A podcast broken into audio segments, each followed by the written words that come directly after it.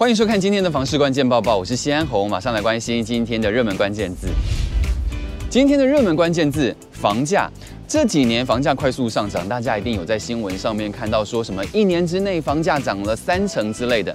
我真的就有一个朋友，他是新竹人，然后他在五年前的时候在竹北看到了一个社区，全幢十八平，然后卖六百五十万。他当时的考量是十八平，他觉得可能会太小不够住，所以没有买。不过持续就在售屋平台上面看，在两年前的时候，他发现那个六百五十万他没有买到的房子已经卖成一千两百万，他就发文说这是疯了吗？但是他不知道的是，他今年又再去看了一次，已经又从一千两百万变成了一千四百万。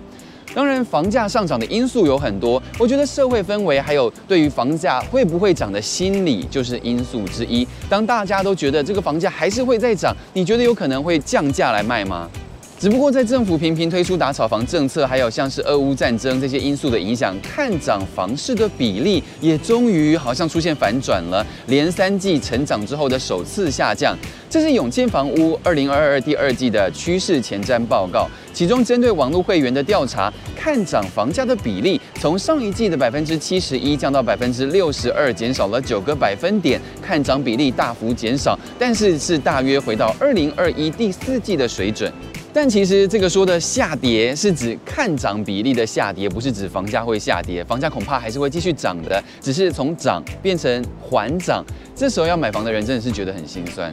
而在七大都会区中，有六都对于房价是否上涨的信心，其实都比上一季有下降。其中台北、桃园、高雄是都减少超过十个百分点，看涨比例下滑最多。反观呢，是只有台南持续的看涨，看涨比例还小幅增加。而台南就是因为有南科、台积电这些科技大厂进驻，工作人口多，带动房市交易也推案了，百货商场也发展起来。实价登录也显示，去年涨最凶的台南东区涨幅高达百分之九十一点七七。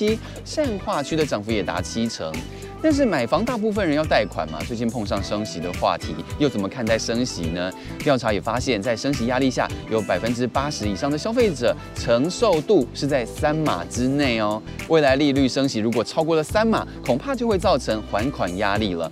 然而看看全球升息循环已经启动了，美国联准会甚至还表示今年会再升息六次，那你觉得台湾会再升息几次呢？今天的精选新闻来关心地震了，因为有这么一说，海沟型地震的百年周期来了。地震发生，大家最怕房子倒，危及生命安全，这也凸显大都会区人口密集的老旧社区就应该要赶快来都更改建。像是台北市平均屋龄三十六点二年，七成的屋龄都超过三十年了，危老跟都更改建应该要加快脚步。内政部就统计，全台去年核定办理都市更新案件六十七件，其中台北市去年都更核定案件四十件。只不过十八号央行宣布调高利率一码，土建融也受到升息的影响。预期呢，今年建商参与大型土地标售的意愿就大为降低，转向都更核建或是锁定危老建物重建就会比较多了。现在这个升息一码，大家还在观察，究竟会造成房价的上升还是下跌呢？只不过却已经传出了有房东用升息为理由要调涨租金，租屋族先成为了受害者吗？崔妈妈基金会就认为，用升息为理由涨租涨电费，说穿了，房东只是想要房客来帮他缴纳全额的房贷。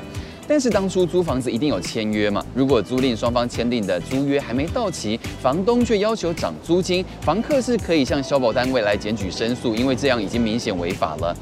其实根据主计总处的租金指数可以看到，在过去十年里，无论政府是否有推动打炒房的政策，台湾的租金是持续攀升的。所以建议将租屋的物件要全面纳管，让租金可以有参考的行情，房东才不会漫天喊价。再来要看到装潢的材质了，你在卫浴啊、厕所的门上面，你会选择木门吗？因为有一名屋主发文，他发现建商在房间中配置木质的门，而不是时常使用的钢铁的或是塑胶制的门，担心用久了会潮湿发霉。不少网友都回应，久了会烂掉，如果能改就赶快改。但是有内行人也指出，要看门的材质跟浴室的格局。如果浴室有干湿分离、啊，通风良好啊，其实不太有太大的问题。只不过浴室终究是家中接触积水最多的地方，即使做了干湿分离，也免不了水蒸气。那木门变形就无法避免，这样只能从日常的养护着手，把木门变形的程度减到最小。今天的买房卖房，我想问，确实好像有那么一点社会氛围哦，是不是女生比男生还要想要买房呢？因为就有网友说啊，他身边的男生朋友对于买房置产都觉得还好，兴趣缺缺。因为家人如果有一两套房子，他继承也不是不行。反观女生会一直希望多存点钱为未来着想。底下当然有网友觉得很有趣哦，因为应该最希望的还是别人买给你吧。